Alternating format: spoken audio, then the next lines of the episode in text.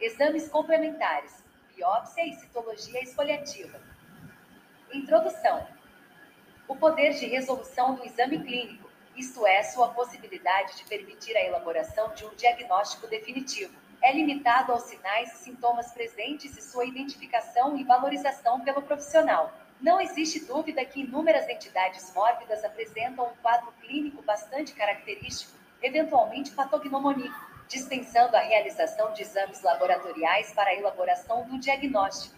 Contudo, sendo os exames complementares recursos auxiliares ao diagnóstico, prognóstico, plano terapêutico e preservação do paciente, frequentemente são indispensáveis para o bom e correto desenvolvimento dos passos seguintes.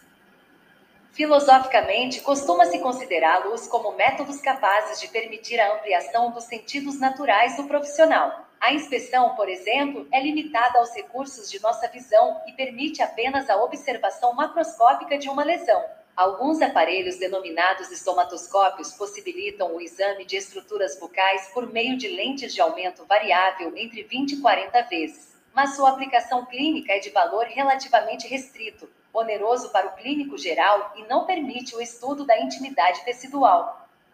No entanto, se um fragmento de tecido for aposto a uma lâmina de vidro, devidamente corado e levado ao microscópio, poderá ser ampliado tremendamente por meio de um processo óptico, físico, permitindo a visualização das células que constituem o tecido em questão, suas relações, alterações, presença de elementos estranhos e diversos outros dados que podem permitir a elaboração de um diagnóstico.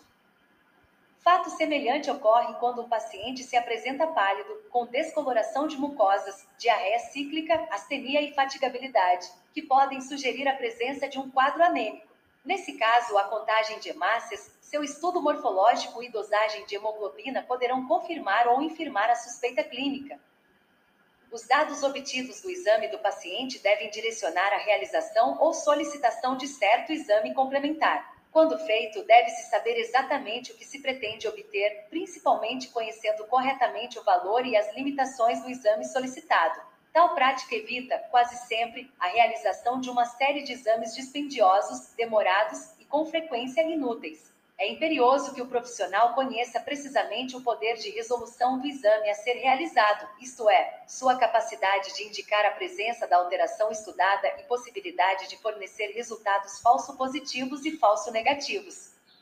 Esse poder de resolução pode ser exemplificado da seguinte maneira: se diante de uma suspeita de paracoccidioidomicose, blastomicose sul-americana, o clínico que solicitar um hemograma certamente não terá o diagnóstico da doença pois apesar de tal exame poder mostrar alterações sanguíneas provocadas pela infecção, elas não serão específicas e o paciente terá perdido tempo e dinheiro inutilmente. De maneira semelhante, a citologia esfoliativa no câncer bucal, apesar de sua grande utilidade, fornece em torno de 15% a 20% de resultados falso-negativos. Quer dizer, a lesão maligna existe, mas no esfregaço não aparecem células malignas. Se o cirurgião desconhece essa possibilidade, corre o risco de contentar-se com o resultado e instituir tratamento inadequado, permitindo a evolução da lesão e reduzindo as possibilidades de sobrevida do paciente.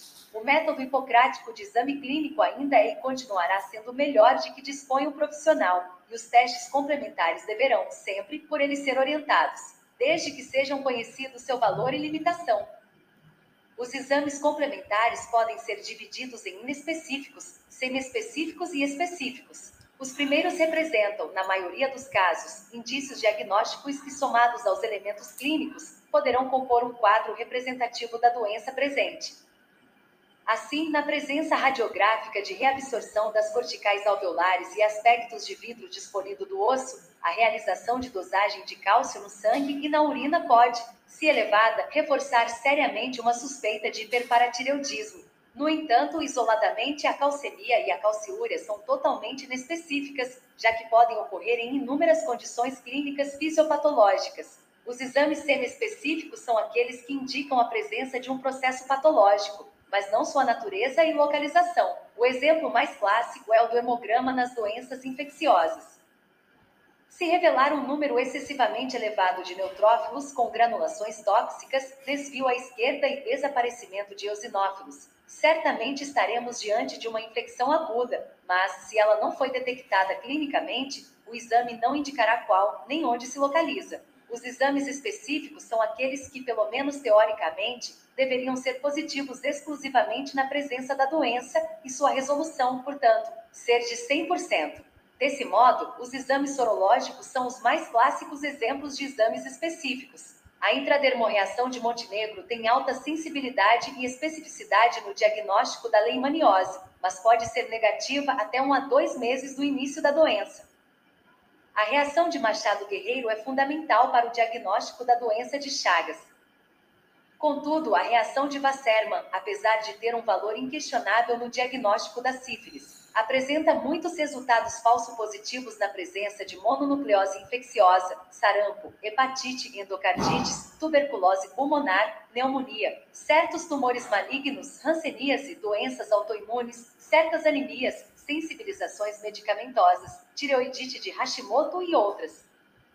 Em muitas situações, a biópsia e consequente exame histopatológico do material obtido é uma prova laboratorial específica, já que permite o diagnóstico definitivo de um sem número de entidades mórbidas. É, com certeza, o exame complementar mais útil em estomatologia depois do radiográfico.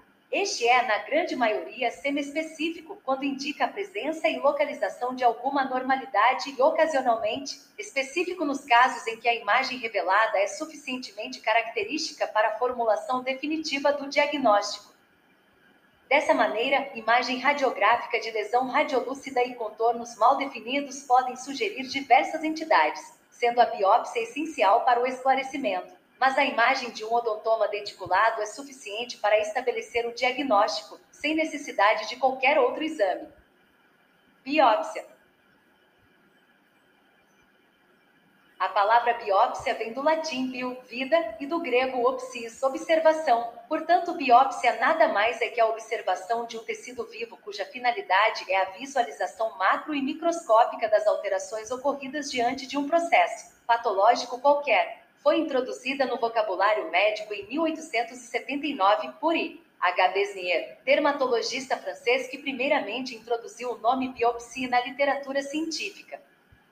O mais importante recurso diagnóstico do câncer bucal é, sem dúvida, a biópsia e o subsequente exame histopatológico do material obtido. Infelizmente, apesar de o cirurgião dentista estar apto e acostumado a realizar inúmeras intervenções cirúrgicas na boca e nos ossos do complexo maxilomandibular, ele executa proporcionalmente um número absolutamente insignificante de biópsias. No que se refere ao diagnóstico de câncer bucal, principalmente em estágio precoce, tal situação é desastrosa retirar porções enormes de gengiva, proceder a grandes alveolectomias, extrações múltiplas, apsectomias, curetagens de cistos e outras são intervenções de rotina. No entanto, quando se trata de remover um pequeno fragmento de tecido, em geral, com não mais de 0,5 centímetros de diâmetro, o cirurgião dentista falha, teme e perde a oportunidade de estabelecer rapidamente um diagnóstico.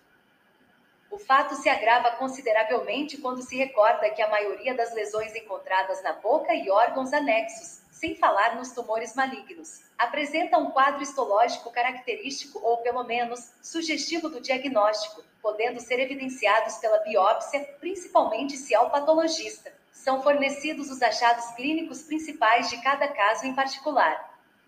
Muito contrariamente ao que a maioria pensa, a biópsia tem maiores aplicações em lesões benignas que no câncer. Isto é, em números absolutos. Aquelas são muito mais frequentes que essas. Daí ser um exame complementar de extrema importância em estomatologia. Por outro lado, sua fidelidade é quase de 100%, quando bem orientada e procedida de forma correta. Conceitualmente, a biópsia representa a remoção de um fragmento de tecido vivo para estudo histológico fica evidente que o principal objetivo de tal ato cirúrgico é o exame, com a finalidade de diagnóstico, de tecidos alterados pela mais variada gama de lesões. Tanto alguns profissionais quanto pacientes relacionam a palavra biópsia imediatamente com câncer, porém, ela é realizada muito mais frequentemente em lesões benignas, exatamente porque ocorrem em número consideravelmente maior que as malignas. Seria desejável, se não imprescindível, que a população fosse educada a respeito e compreendesse que tal exame não difere, em princípio, de testes sorológicos, microbiológicos, hematológicos e outros, cuja finalidade é o esclarecimento de uma doença presente, o diagnóstico. eliminando o temor que a palavra biópsia representa. Indicações e contraindicações. Na realidade, não seria necessária a descrição de situações em que estaria indicada a realização da biópsia, ou seja, em qualquer alteração do tecido ósseo ou da mucosa que não fizesse parte do normal, a biópsia estaria indicada. Entretanto, vale a pena realçar algumas situações em que ela deve ser indicada. Evidentemente, está indicada mediante presença de certas lesões que ocorrem na boca, que, por suas características clínicas e evolução, não permitem a elaboração de um diagnóstico definitivo eminentemente clínico. Assim, não deve ser indicada mediante doenças que possuem diagnóstico eminentemente clínico, como é o caso de afta vulgar, úlceras traumáticas, gengivite ulceronecrosante aguda, herpes primário e labial recorrente, abscessos, etc. Algumas doenças, não justificam a realização de biópsia, pelo menos antes de se ter em mãos os resultados de outros exames complementares, como, por exemplo, osteomielite de Garré, placas mucosas de sífilis secundária, doença de Paget do osso, etc. No entanto, Convém salientar que o conhecimento e a experiência clínica do profissional deverão determinar a conduta a ser assumida em cada caso e que aquelas atitudes de espera prolongada, para a observação da evolução de certos processos ou a instituição de terapêutica sem diagnóstico firmado, a não ser quando sintomático ou de urgência, em bases totalmente empíricas, geralmente conduzem à desnecessária perda de tempo, aos gastos e resultados clínicos indesejáveis. Como orientação básica, pode-se sugerir que qualquer lesão cuja história clínica e aspecto não permitam a elaboração do diagnóstico e que esteja presente por um período de 10 dias sem nítida regressão, relatada pelo paciente ou observada pelo profissional, deve ser imediatamente submetida à biópsia.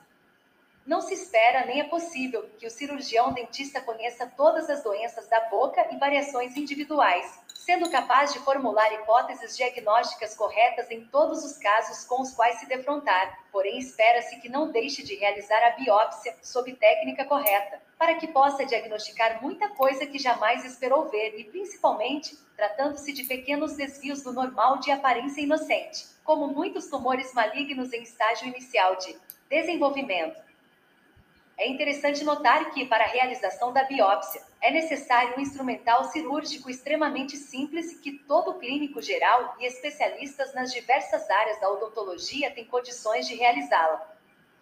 Entre as inúmeras doenças da boca nas quais a biópsia poderá auxiliar no diagnóstico, podem-se citar pigmentações endógenas e exógenas da mucosa bucal, lesões eritroplásicas da mucosa bucal, lesões leucoplásicas e lesões negras da mucosa bucal, lesões ulcerativas, que não apresentem tendências à cicatrização no período de 10 dias, erosivas e vesicobolhosas, crescimentos epiteliais de origem traumática, lesões ósseas inflamatórias, fibroósseas, neoplasias benignas e neoplasias malignas, lesões endocrinometabólicas, cistos fissurais e odontogênicos, lesões com resultado citológico classe terceira, quarta ou V de Papa Nicolau, para confirmar a presença de lesão maligna, câncer bucal, para reconhecimento de metástases tumorais e doenças das glândulas salivares e até mesmo para observar o resultado de certas formas terapêuticas. É evidente que, em decorrência da própria conceituação de biópsia, ela pode também ser utilizada no estudo de tecidos normais, em pesquisa, visando o melhor conhecimento das diversas regiões anatômicas que compõem o organismo humano. Contraindicações gerais.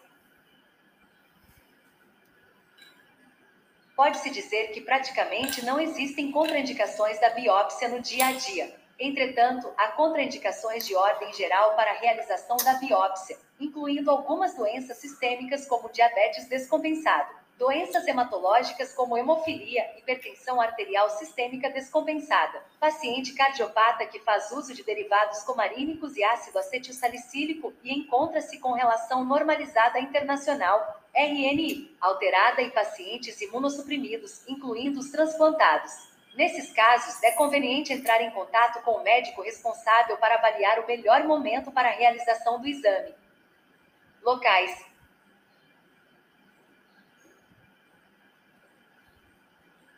Como fatores locais, as lesões vasculares centrais e periféricas, como os hemangiomas intra e extraósseos, podem contraindicar a biópsia. Algumas lesões vasculares são denominadas hemangiomas.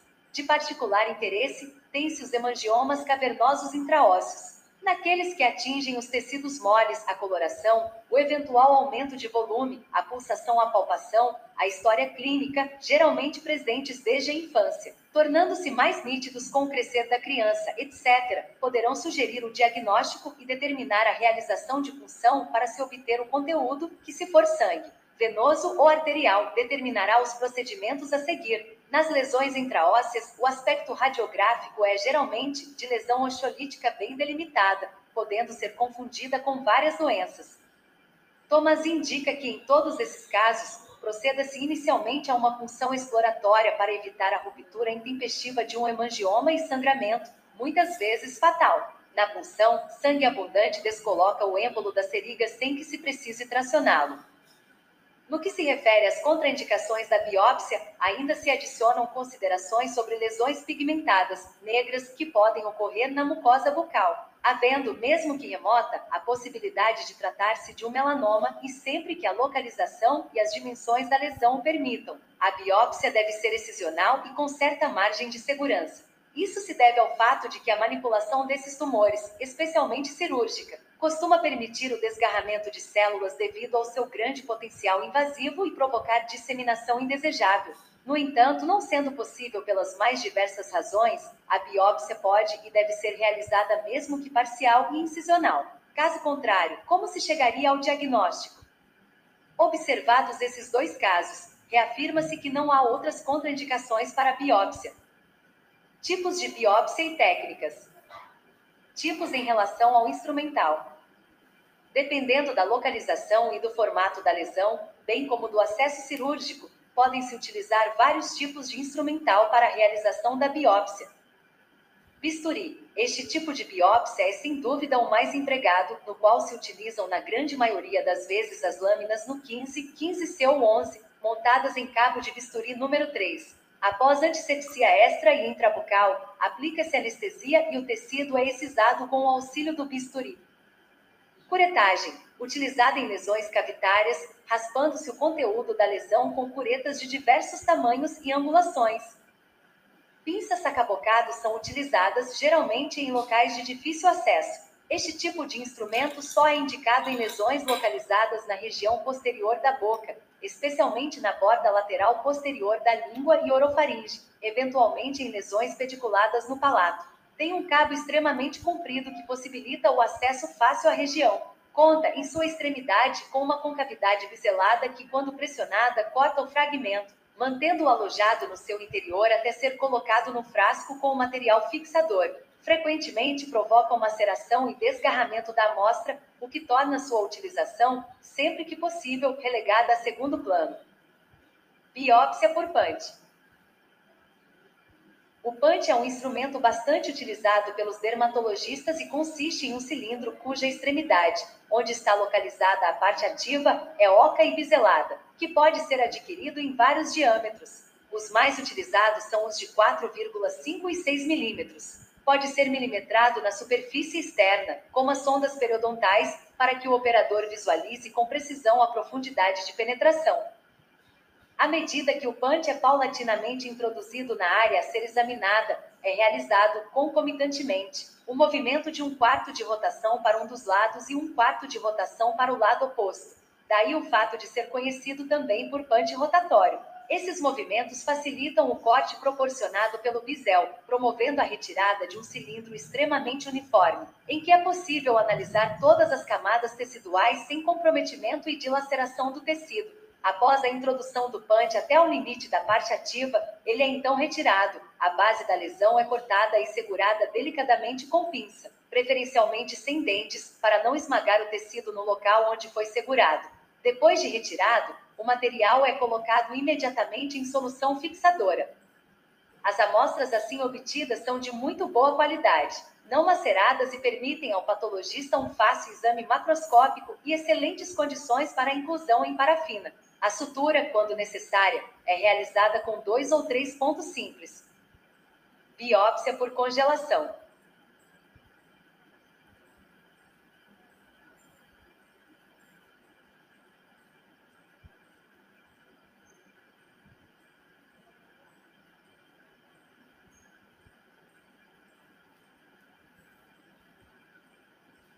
A biópsia por congelação é uma técnica utilizada para lesões de difícil acesso nas quais existem dúvidas no diagnóstico se a lesão é benigna ou maligna. Durante a cirurgia, o material removido é imediatamente congelado mediante um aparelho denominado crostato, cortado e analisado microscopicamente pelo patologista ainda no centro cirúrgico com o paciente ainda anestesiado. Após confirmar se é benigno ou maligno, conclui-se o procedimento cirúrgico dando tratamento adequado às margens cirúrgicas e fazendo, assim, com que o paciente não precise retornar para outro procedimento cirúrgico. Biópsia por punção e aspiração. Nessa, utilizam-se seringas tipo Luer comuns com agulhas de grosso calibre, inseridas no interior de lesões ou cavidades ósseas com a finalidade de aspirar líquidos e explorar a textura da lesão. O líquido obtido pode ser distendido em lâmina e examinado ao microscópio como uma citologia. Raramente se consegue remover fragmentos de tecido por meio de punção e aspiração, a biópsia por punção e aspiração está cada vez mais sendo substituída por outro tipo de exame complementar, a punção aspirativa por agulha fina, PAF, que nada mais é que uma técnica citológica em que as células que fazem parte da lesão são aspiradas com agulha de fino calibre e as alterações microscópicas são observadas no microscópio após fixação e coloração. Tipo de biópsia quanto ao volume de material removido. Os tipos mais comuns de biópsia que se utilizam na clínica são a incisional, em que apenas parte da lesão é removida como amostra, e a excisional, na qual toda a lesão é retirada. Fica evidente que a escolha de um ou outro procedimento dependerá do tamanho da lesão, sua localização, inserção, etc. Na biópsia incisional, deve-se eleger a área mais representativa da lesão para auxiliar na elucidação diagnóstica. Este tipo de biópsia é indicado principalmente em lesões extensas ou múltiplas nas quais seria impossível remover a lesão como um todo, ou ainda quando existe suspeita de lesão maligna. Na biópsia incisional, remove-se a lesão como um todo, devido às pequenas dimensões que apresenta, ou ainda quando, no transoperatório, a lesão mostra características próprias ou sinais patognomoníacos que justifiquem sua remoção por completo. Cabe ao profissional tanto discernimento quanto a habilidade para decidir que tipo utilizar, bem como a elaboração de um diagnóstico clínico prévio. Dessa maneira, se a hipótese é de um líquen plano, não se justifica de maneira alguma biópsia excisional, pois o tratamento da doença não é cirúrgico. Uma lesão com um centímetro instalada na língua é bem mais passível de remoção total que outras com as mesmas dimensões no palato duro. De forma semelhante, lesão que tome parte do corpo e ramo da mandíbula, uni ou multilocular, deve forçosamente ser biopsiada por incisão, para ser firmado o diagnóstico e planejado, em consequência, o ato cirúrgico. Para a realização de biópsias excisionais em tecidos moles, preferimos as incisões elípticas, que permitem maior margem de segurança e melhores condições de sutura, bem como as em V para o lábio e duplo V unido pela base para as de maior extensão. Nas biópsias de lesões ósseas, o acesso cirúrgico é normal e o material pode ser recolhido por curetagem ou se mineralizado, por seção com cinzéis ou fresas cirúrgicas acionadas por motor. Material necessário para a biópsia. Geralmente são utilizados cabo e lâmina de bisturi, cinzel e martelo, curetas, pante, tesoura, pinça sacabocado, seringa tipo carpule, agulha e anestésico compressas de gás, frasco com boca larga e formol a 10%, porta-agulha, tesoura delicada sem dentes e fio de sutura. Sequência da biópsia. A biópsia inicia-se pela asepsia, tomando todo o cuidado na limpeza da sala e do equipamento odontológico, na esterilização correta do instrumental a ser utilizado, no uso correto dos campos cirúrgicos, etc. A antisepsia intra e extrabucal é realizada com solução de clorexidina 4% para extrabucal e a 0,12% para antisepsia intrabucal, com a qual pede-se ao paciente que realize bochechos por 30 segundos. A anestesia local empregada dependerá, entre outros fatores, da idade, do peso e das condições gerais de saúde do paciente para escolha do melhor sal anestésico a ser empregado, bem como do vaso constritor e da localização da lesão, intraóssea ou tecido mole. Na maioria das lesões de tecido mole, utilizasse a técnica infiltrativa regional. Para lesões de tecido ósseo, são empregadas as técnicas infiltrativas regionais na maxila e de bloqueio do nervo alveolar inferior para as lesões mandibulares, de acordo com a localização e extensão da lesão, outras técnicas poderão ser empregadas. A diérese é a incisão e o afastamento dos tecidos para que se tenha acesso à lesão. A exérese é o ato da remoção da lesão ou de um fragmento da lesão. A hemostasia tem como finalidade o controle do sangramento que é realizado por meio da compressão da ferida cirúrgica. A síntese tem como finalidade aproximar as bordas da ferida cirúrgica, propiciando uma cicatrização por primeira intenção mais rápida, e também para evitar que corpos estranhos e microorganismos entrem no interior da ferida, podendo levar a quadros infecciosos e atraso na cicatrização ou na reparação. Cuidados com o material, fixação e encaminhamento ao laboratório. Imediatamente após obtida a amostra, deve ser fixada para não sofrer deterioração por autólise tecidual. É muito comum observar profissionais que removem tecido para biópsia e deixam o material sob uma gás enquanto um auxiliar procura o recipiente adequado e o formol. Para fixação, conduta totalmente inadequada, pois o material, uma vez removido e sem aporte sanguíneo para nutri-lo, se não for fixado imediatamente, começa a sofrer processo de autólise e a se deteriorar. Outro inconveniente da gaze é que, quando há fragmentos de material, estes ficarão enroscados na gaze e serão danificados quando removidos.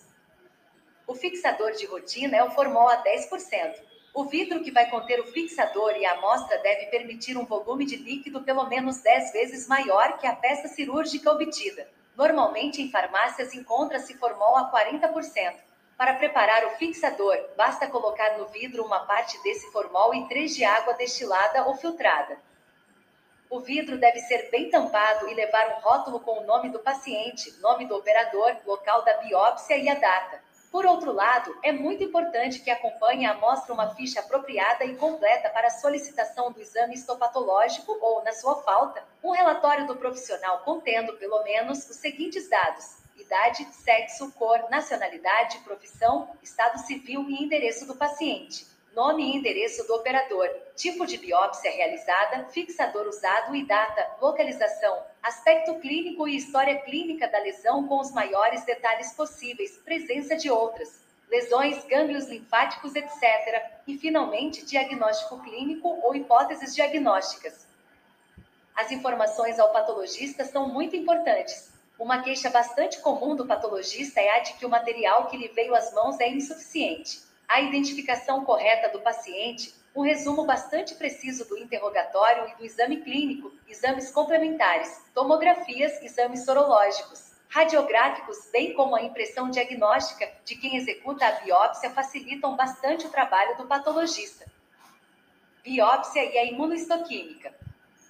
A aplicação da imunohistoquímica surgiu em 1940, mas apenas em 1974 foi possível demonstrar alguns antígenos tissulares pela técnica de imunoperoxidase na rotina diagnóstica de patologia cirúrgica. O fenômeno passou a ser conhecido como a revolução marrom no laboratório de histopatologia. Baseia-se na característica de anticorpos se ligarem com especificidade aos seus alvos antígenos, a visualização do complexo antígeno-anticorpo é possível pela revelação por um agente cromógeno, observado ao microscópio.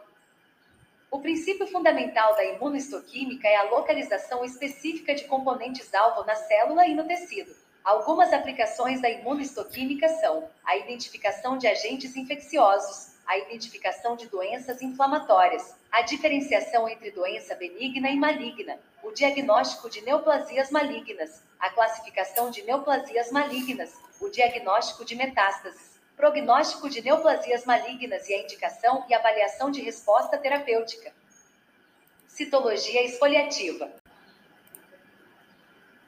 A citologia esfoliativa corresponde a uma análise dos aspectos microscópicos individuais das células coletadas da superfície do epitélio, que assumiu uma posição de destaque dentre os exames complementares para o diagnóstico de diversas doenças, especialmente do câncer, em razão de sua simplicidade, rapidez de obtenção de resultado e economia. Fundamenta-se na constante renovação das células epiteliais e sua consequente descamação, realiza-se a raspagem de células superficiais de uma determinada lesão, confecção do esfregaço sobre lâmina de vidro, coloração e exame microscópico.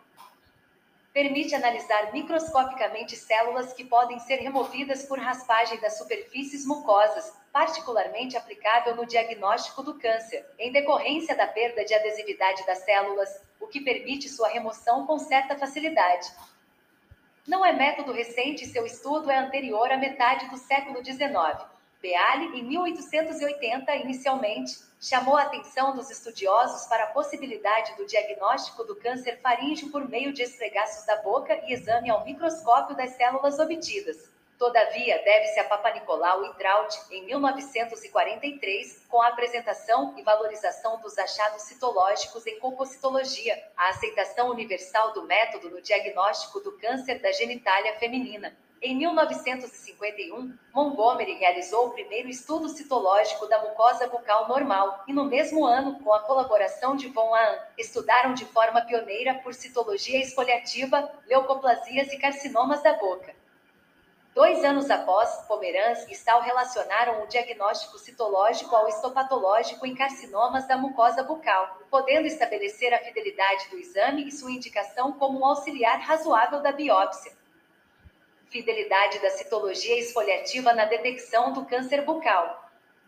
A citologia esfoliativa é um método cuja finalidade primordial é a detecção de células malignas em lesões de aparência inocente, quando clinicamente não há suspeita de malignidade. Caso contrário, a biópsia deve ser, de início, o exame de escolha. Diversos trabalhos conduzidos para determinar a fidelidade do exame na identificação de malignidade. Alguns são apresentados a seguir. Os resultados de um estudo histocitológico realizado com quase 120 mil indivíduos foram publicados por Sandler em 1963. A citologia apresentou fidelidade de 97% ocorreu falso negativo em pouco mais de 2,5%.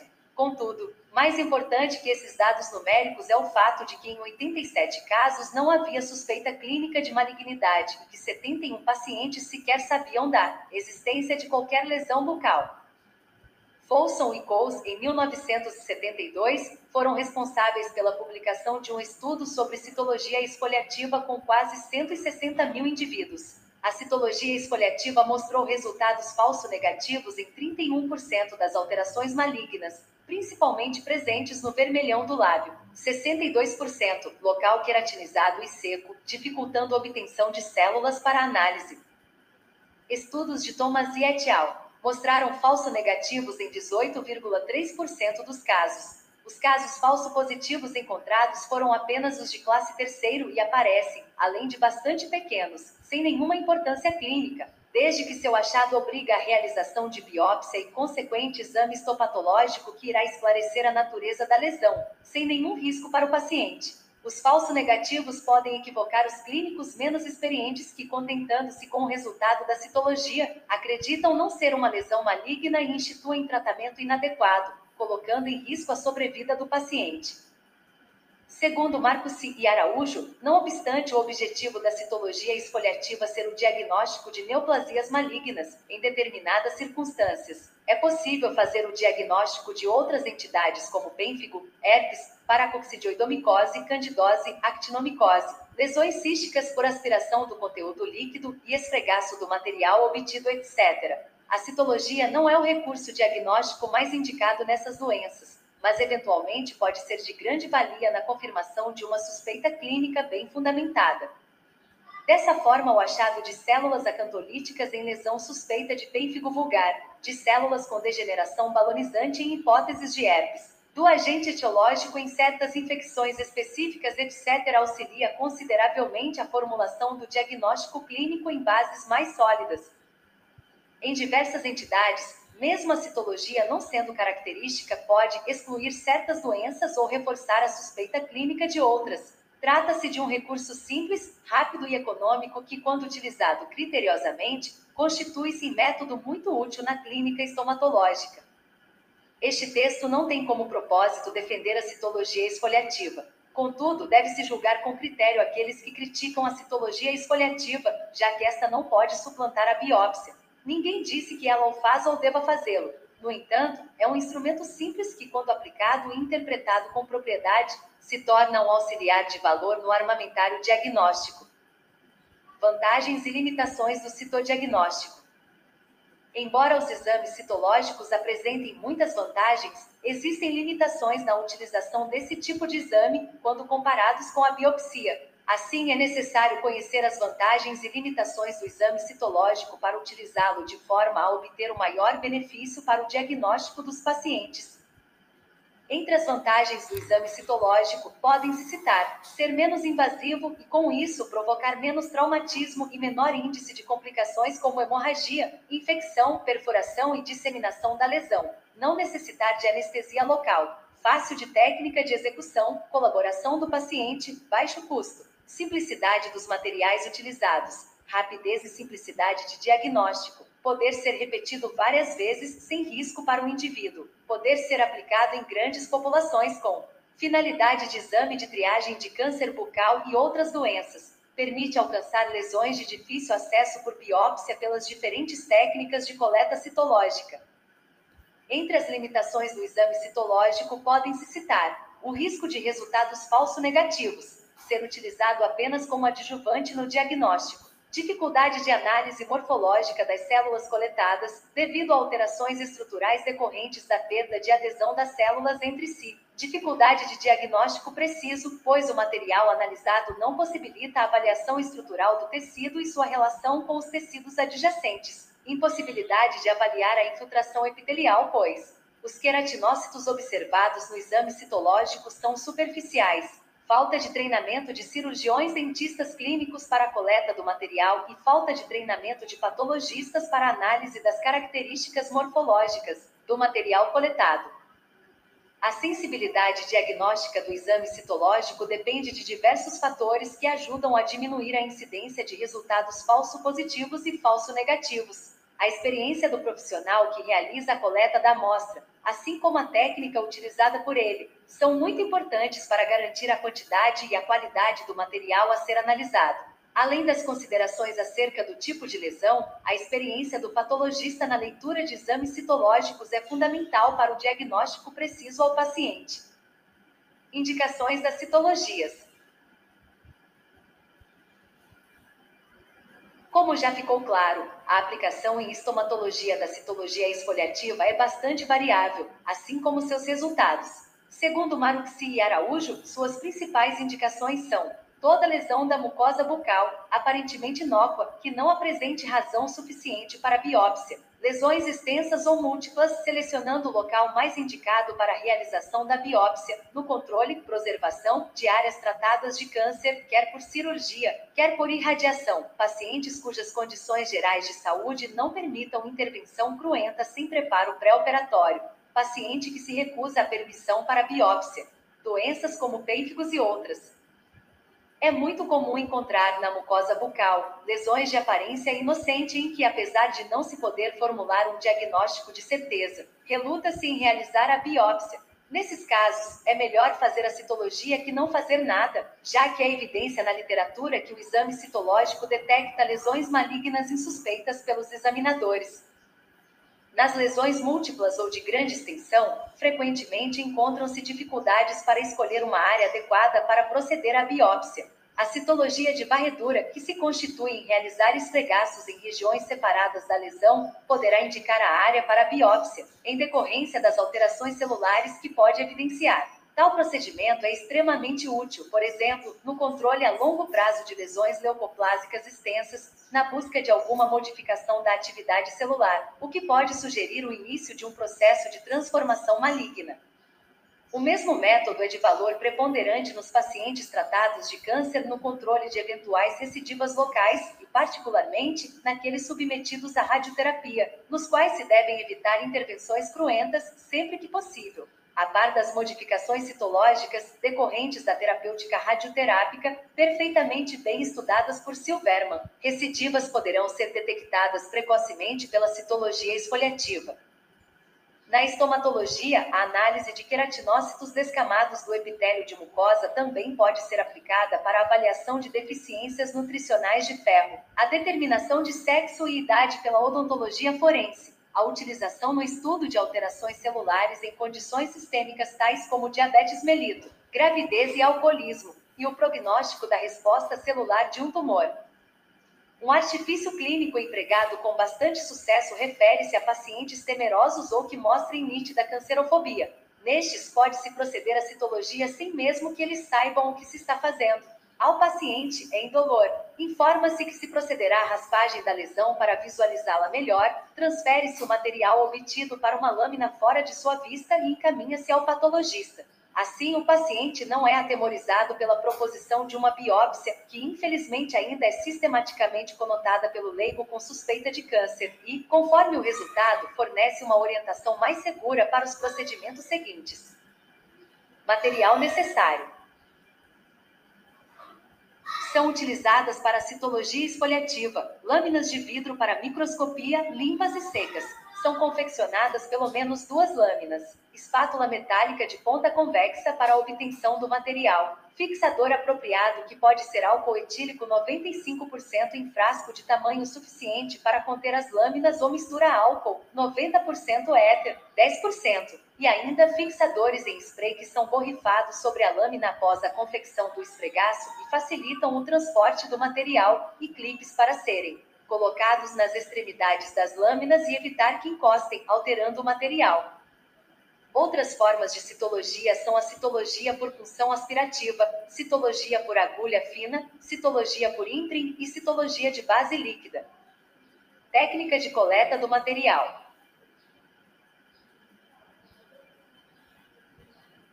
Solicita-se ao paciente que faça bochechos com água por alguns instantes para remover células descamadas, muco, resíduos alimentares, etc. Removem-se crostas de sudatos, tecido necrótico e resíduos que porventura existam sobre a lesão, e a seguir, procede-se à raspagem da área com espátula metálica de maneira não muito vigorosa, para evitar, principalmente nas lesões ulceradas, sangramento excessivo.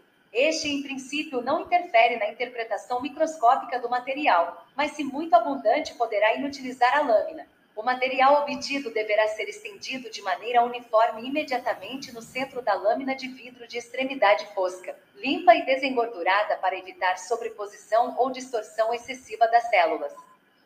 Imediatamente após a coleta, o material deve ser fixado com um líquido apropriado para essa finalidade, e as lâminas preparadas devem ser acondicionadas em frasco específico para exame citológico e dispostas separadamente umas das outras. Após cerca de 30 minutos estará pronto para coloração e exame. Recentemente foi desenvolvida a citologia esfoliativa de base líquida, que tem sido apontada como uma metodologia que poderá substituir o tipo convencional de citologia esfoliativa proposto por Papa Nicolau. A coleta é feita através de uma escova de cerdas macias, disposta em forma cônica, que em seguida é mergulhada em um líquido preservador à base de metanol contido em tubo, hermeticamente fechado. Tal líquido tem como função preservar a estrutura celular, as proteínas e principalmente o material genético. No laboratório são preparados esfregaços após a centrifugação, que visa promover maior concentração celular da amostra coletada. Esse novo recurso diagnóstico foi bem aceito no meio odontológico, tendo em vista que ele resolveu alguns problemas de adequação dos espécimes por meio da retirada da responsabilidade do cirurgião dentista na preparação e fixação das lâminas. A citologia por aspiração com agulha fina é utilizada principalmente para remover células de superfícies profundas de qualquer tecido, tais como em lesões de glândulas, lesões intraósseas e cistos. As células são obtidas por aspiração sob pressão negativa através de agulha de fino calibre, calibre 22 ou menor, e o esfregaço é preparado imediatamente após a coleta do material, assim como na citologia esfoliativa. A citologia por imprim é a menos utilizada na prática odontológica clínica. Neste método, as células são coletadas por compressão ou printagem de lâminas de vidro sobre a superfície examinada, que pode ser cutânea ou mucosa. Outra forma de imprim é realizada pressionando a lâmina de vidro sobre a superfície de biópsias ou peças cirúrgicas de lesões, como se fosse um carimbo. O exame citológico deve ser enviado ao patologista acompanhado de relatório detalhado, da mesma forma que a biópsia, contendo informações sobre a identificação do paciente, descrição da lesão, técnica e fixador utilizados, diagnóstico clínico e outras informações que se fizerem necessárias. Coloração dos espécimes.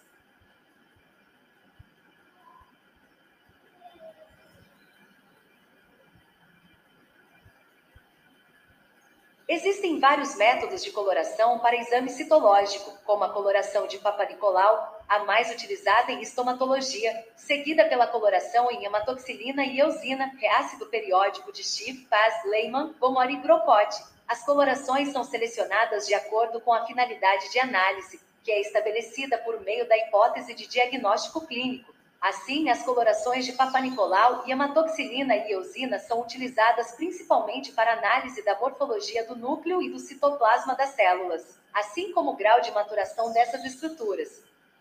Essas são colorações utilizadas para o diagnóstico de carcinoma epidermoide e lesões potencialmente malignas, e também para avaliar alterações inflamatórias em queratinócitos, como no caso de lesões infecciosas e autoimunes.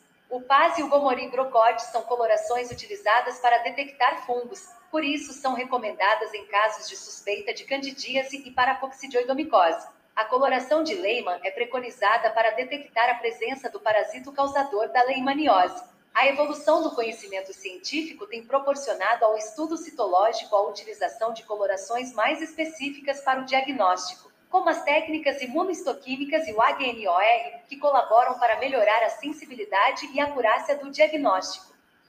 A técnica de imunohistoquímica utiliza o princípio da especificidade da reação antígeno-anticorpo para detectar alteração na expressão de proteínas que ocorrem devido ao desenvolvimento das lesões. Já a coloração de Aguirre utiliza a capacidade de impregnação pela prata no ácido desoxirribonucleico para detectar distúrbios de proliferação celular, comuns nos casos de carcinoma epidermoide e lesões potencialmente malignas. Além do diagnóstico citológico determinado por análise de marcadores bioquímicos de colorações especiais, a análise morfológica das células vem se tornando mais precisa graças à utilização da morfometria. A análise morfométrica é uma avaliação das medidas padrão do citoplasma e do núcleo das células. Essas medidas são realizadas em uma lâmina de raspado celular convencional, observada em um microscópio com câmera digital acoplada para a captura das imagens. A imagem capturada é analisada com o auxílio de um software capaz de avaliar parâmetros como área nuclear, área citoplasmática, diâmetro do núcleo e diâmetro da célula. Por meio de estudos morfométricos, foram detectadas alterações no tamanho do núcleo e do citoplasma de queratinócitos que indicaram o desenvolvimento precoce de carcinoma epidermoide. Assim, o exame citológico com análise morfométrica poderá ser utilizado como ferramenta para traçar o prognóstico de lesões potencialmente malignas. Resultado do exame citológico. Papa Nicolau elaborou um corante contendo as seguintes substâncias: hematoxilina de Harris é a 36 e a 65. A hematoxilina de Harris é utilizada para garantir a coloração dos núcleos dos queratinócitos, para que seu tamanho e formato sejam bem evidenciados durante a análise, em roxo escuro. As colorações EA36 e EA65 diferem apenas pela concentração do corante ácido verde luz amarelo, que é 50% maior no corante EA36 o corante verde luz amarelo apresenta união estável com componentes básicos do citoplasma. Já a eosina Y, eosina amarela, tem mais afinidade pelos componentes ácidos do citoplasma. Assim, quanto mais verde for a coloração do citoplasma dos queratinócitos descamados, significa que eles estão em fases precoces de maturação. Os queratinócitos que apresentam coloração vermelha alaranjada no citoplasma revelam elevado grau de maturação. Assim, quanto maior o número de células verdes no esfregaço, significa que os queratinócitos descamados pertencem aos estratos baixos do epitélio e a maturação do tecido não está sendo completada. Nos processos malignos, as células apresentam alterações características e reconhecíveis, conforme foi descrito por Papa Nicolau e Traut, e que serão apresentadas a seguir, e cerca de 95% dos tumores malignos da boca são de origem epitelial, o que favorece consideravelmente a utilização da citologia esfoliativa em seu diagnóstico, apesar de que certas lesões de origem conjuntiva também podem ser detectadas.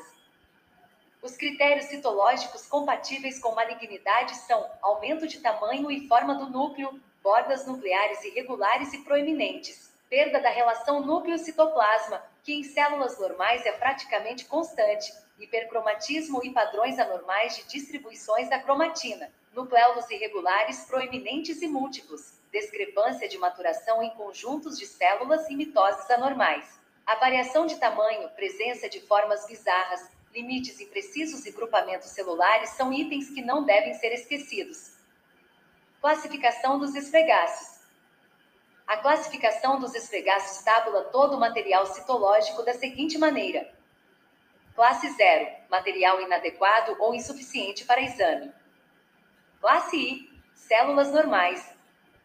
Classe 2, contém células com alterações inflamatórias e células inflamatórias, mas sem evidências de malignidade. As alterações são decorrentes de processo inflamatório, etc. Classe 3, células sugestivas, mas não conclusivas de malignidade. Classe 4, células fortemente sugestivas de malignidade. Classe V, citologia conclusiva de malignidade.